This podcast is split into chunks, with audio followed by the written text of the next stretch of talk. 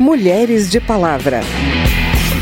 É, a gente quer valer o nosso amor.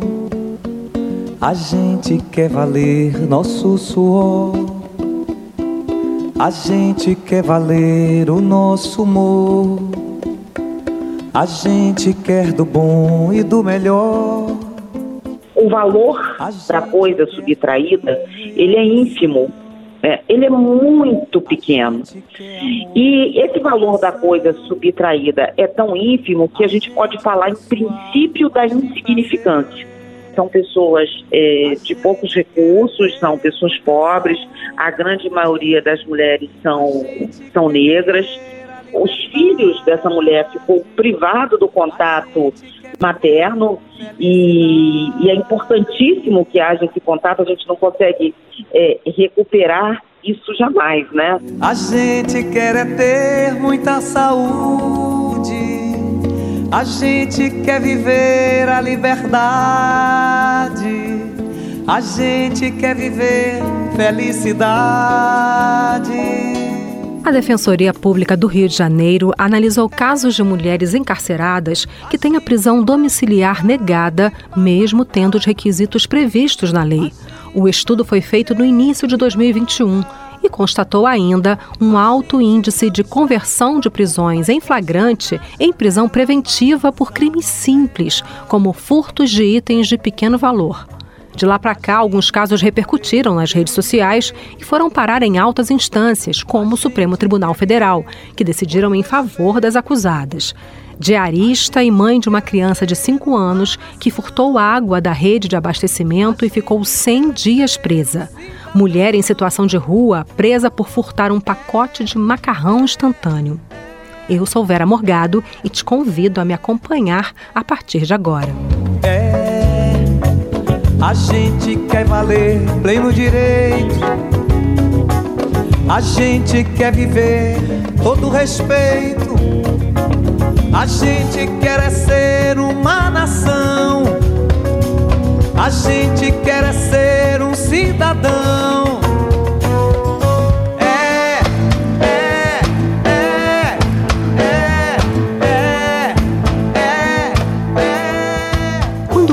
Permite que a prisão preventiva seja convertida em prisão domiciliar. Como isso se aplica em crimes sem violência e se for uma mulher com filhos, faz diferença? Eu conversei com a coordenadora de defesa criminal da Defensoria Pública do Rio, Lúcia Helena de Oliveira, sobre essas questões.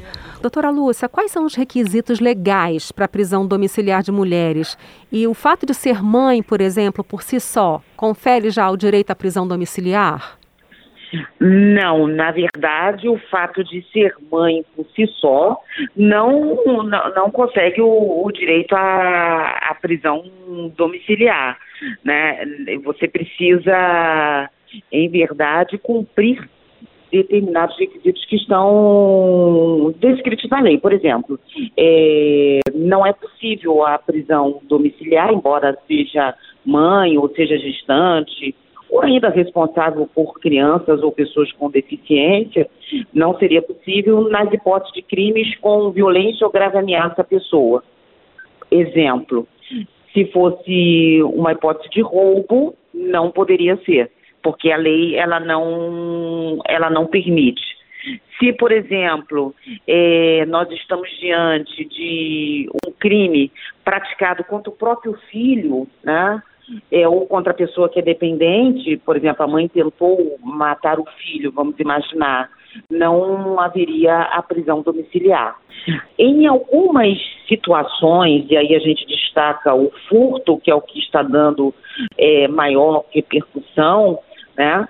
É, em algumas situações, o valor da coisa subtraída, ele é ínfimo, né? ele é muito pequeno. E esse valor da coisa subtraída é tão ínfimo que a gente pode falar em princípio da insignificância. Mas o grande problema é que o princípio da insignificância ele não está previsto expressamente no nosso Código de Processo Penal. Ele nasce, é, em verdade, de uma interpretação da, da nossa, nasce, nasce, na verdade, da nossa Constituição Federal. E aí acaba dando margens a, a decisões de, de, diversas, decisões ora concebendo, ora entendendo pelo princípio da insignificância e ora não entendendo pelo princípio da insignificância. O fato é que se houver o um entendimento pelo princípio da insignificância, a pessoa terá que ser absolvida, entende? Né? E aí a hipótese não é nem de prisão domiciliar, se ela vai ser absolvida, é, significa dizer que ela está livre, não houve prática de crime, exatamente porque aquela coisa é de ínfimo valor. É, o juiz, tá, ele pode reconhecer o princípio da insignificância, né? Não precisa chegar ao Supremo Tribunal Federal. Por exemplo, numa hipótese de uma subtração de um pacote de macarrão avaliado aí, vamos imaginar, em cinco reais, né? Um exemplo. É, esse juiz, o juiz de primeiro grau, ele pode reconhecer o princípio da insignificância. A questão ela vai parar no Supremo Tribunal Federal porque o juiz entendeu por não reconhecer insignificância, mesmo em se tratando de uma subtração de íntimo valor. Qual é o custo né, de se ir até o Supremo Tribunal Federal, que deveria estar ocupado com causas com a, que guardam a nossa Constituição Federal, qual é o custo da gente ir até o Supremo Tribunal Federal para que ele reconheça o princípio da insignificância? E, mais do que isso, além disso, né, melhor dizendo, é, durante um determinado tempo, essa pessoa é mantida presa, trazendo um custo para o Estado, porque a pessoa que está tá sendo mantida presa há um custo é, para o nosso Estado para mantê-la naquela unidade prisional. E o custo também para ela de ter perdido é, um tempo de liberdade, né? E sem contar, isso sem contar no custo é, de psicológico dessa pessoa, no custo da liberdade dessa pessoa que não dá para se imaginar, não dá para se avaliar, né? É, essa pessoa, os filhos dessa mulher ficou privado do contato materno e, e, é importantíssimo que haja esse contato, a gente não consegue é, recuperar isso jamais, né? Doutora, a Defensoria Pública do Rio fez um levantamento sobre os casos de mulheres que, mesmo tendo requisitos para prisão domiciliar, permanecem presas. Quais são os delitos mais comuns que essas mulheres cometeram, cometem, e qual é o perfil delas, doutora? É, seria a, delitos previstos na lei de drogas, e aí nós citamos o tráfico ilícito de entorpecentes, mas também delitos de, de furto, tá? Que é o, o, o que a gente está conversando. É, e o perfil de, dessas mulheres, Vera, é, são pessoas é, de poucos recursos, são pessoas pobres, a grande maioria das mulheres são, são negras, né, é, é, revelando, infelizmente, um, uma, uma grande seletividade do nosso, do nosso direito penal. Né? O que a lei diz, ela fala em, em crimes praticados com violência ou grave ameaça. Tá? O crime de tráfico de drogas, por si só, só o tráfico de drogas, ele não tem, ele não é um crime praticado com violência ou grave ameaça. Então, pelo menos em tese, o crime de tráfico de drogas caberia à prisão domiciliar. A própria lei de drogas, ela já prevê, inclusive, para os casos de pessoas primárias, de bons antecedentes, é, que não fazem parte de uma organização criminosa, né, a, a, própria lei de drogas já prevê uma diminuição de penas para essa pessoa e prevê, inclusive, que essa pessoa possa ter pena, é, há uma possibilidade, inclusive, dessa pessoa ter uma pena restritiva de direitos. Então, não teria muita razão nesses casos para que essa pessoa enfrente o processo penal todo é, presa. Qual que é a conclusão, doutora, que se pode tirar desse levantamento feito pela Defensoria? É, a nossa conclusão é que a gente precisa é, ter um olhar mais cuidadoso para as hipóteses que, de possibilidade de prisão domiciliar. Sobretudo porque é, os casos que envolvem a prisão domiciliar são casos extremamente delicados, porque é, muitas das vezes nós estamos falando de pessoas é, dependentes, daquela outra que foi presa. Nós estamos falando de crianças ou mulheres é, num estado de, de gestação. Né? Então, há, há, uma necessidade de um cuidado é, muito grande por todos os atores do, do sistema de justiça. E quando a, eu falo por todos os atores do sistema de justiça, eu envolvo Defensoria Pública, advogados, Ministério Público, é, juízes, todos nós temos que ter um cuidado muito extremo para que, naqueles casos onde se enxerga a possibilidade de prisão domiciliar, é, que haja a concessão para que a gente não possa, para que a prisão daquela mulher ou a prisão daquele responsável não tenha repercussão no filho, no dependente, né, na, nas pessoas que, que em verdade é, estão inocentes com relação à, à prática daquele ilícito penal. Doutora Lucelena, muito obrigada por essa entrevista. Obrigada a você.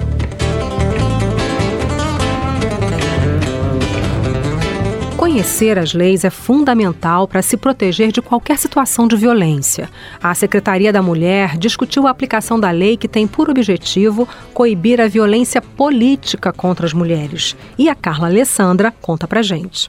A representante da ONU Mulheres, Ana Carolina Querino, destacou que a violência contra as mulheres nos espaços públicos de poder é um fenômeno mundial e, por isso, é preciso discutir mecanismos de aplicação dessa nova lei já para as eleições gerais do ano que vem. Que a gente possa iniciar uma nova fase da campanha Violência Não, que foi lançada no ano passado no contexto das eleições municipais promover uma, uma resposta adequada de disseminação da lei, de sensibilização, de capacitação e de prevenção e resposta à violência política contra as mulheres. A Procuradora Regional Eleitoral, Valquíria Quixadá, afirmou que é preciso garantir a aplicação da lei para que as mulheres deixem de ser vítimas de ataques constantes nos meios políticos. A Lei 14.132 de 2021 vem ao encontro dos objetivos de prevenir punir e erradicar a violência contra a mulher, previsto na Convenção Interamericana, promulgada pelo Brasil. A deputada Carmen Zanotto, do Cidadania de Santa Catarina, afirmou que essa lei faz parte do trabalho que vem sendo desenvolvido pela Secretaria da Mulher e precisa ter visibilidade para que sua implementação seja realizada de forma eficiente. É preciso aprofundar o debate, pois as leis aprovadas no parlamento precisam ser disciplinadas e estruturadas da melhor forma. Já a pesquisadora Marlise Matos diz que a baixa participação das mulheres na política mostra a necessidade de tornar claro como e onde as denúncias previstas na lei podem ser feitas, dando mais segurança para uma participação política mais representativa. Da Rádio Câmara de Brasília, Carla Alessandra. A gente está falando de lei de proteção às mulheres, aqui vai mais um avanço. A Câmara aprovou um projeto que aumenta as penas dos crimes de ameaça, calúnia, difamação e injúria cometidos contra a mulher por companheiros, maridos ou namorados, ou seja, dentro de um contexto de violência doméstica. Hoje, o Código Penal prevê pena de um mês a dois anos de detenção para os crimes de injúria, calúnia e difamação. E o projeto aumenta as penas em um terço. Já a pena máxima para o crime de ameaça passa de seis meses para dois anos de detenção. O projeto que segue agora para análise do Senado é de autoria da deputada Celina Leão, do PP do DF, e do deputado Júlio César Ribeiro, do Republicanos, também do DF. E prevê ainda que a abertura da investigação não vai mais depender apenas da denúncia da vítima e vai poder ficar a cargo do Ministério Público. A deputada Celina Leão considera essas medidas uma maneira de prevenir o feminicídio. Este projeto, ele faz algumas alterações importantes em crimes que precedem geralmente o feminicídio. Uma mulher antes de ser assassinada, geralmente ela é injuriada, geralmente ela é caluniada, geralmente ela é difamada. E são crimes que estão previstos, previstos no nosso Código Penal que tem penas mínimas, que o cidadão paga lá uma cesta básica e vai embora para casa. É, a gente não tem cara de panaca, a gente não tem jeito de babaca. E esse foi o Mulheres de Palavra. A gente ouviu nesse programa a Simone cantando É de Gonzaguinha. A produção dessa edição foi de Cristiane Baker, reportagem de Carla Alessandra e Antônio Vital. Trabalhos técnicos Newton Gomes. Também na reportagem, apresentação e edição, eu, Vera Morgado, agradeço a sua audiência. Se você tem alguma dúvida, manda pra gente. O e-mail é radio@câmara.leg.br e o WhatsApp é 61 99978 9080. O Mulheres de Palavra é produzido pela Rádio Câmara e transmitido pelas rádios parceiras em todo o Brasil, como a Rádio Web MD Projetos Sociais de Juazeiro do Norte, no Ceará. Quer conferir outras edições do programa? Vai lá no site radio.câmara.leg.br ou o seu agregador de podcast preferido. Tchau, até o próximo programa. Mulheres de Palavra.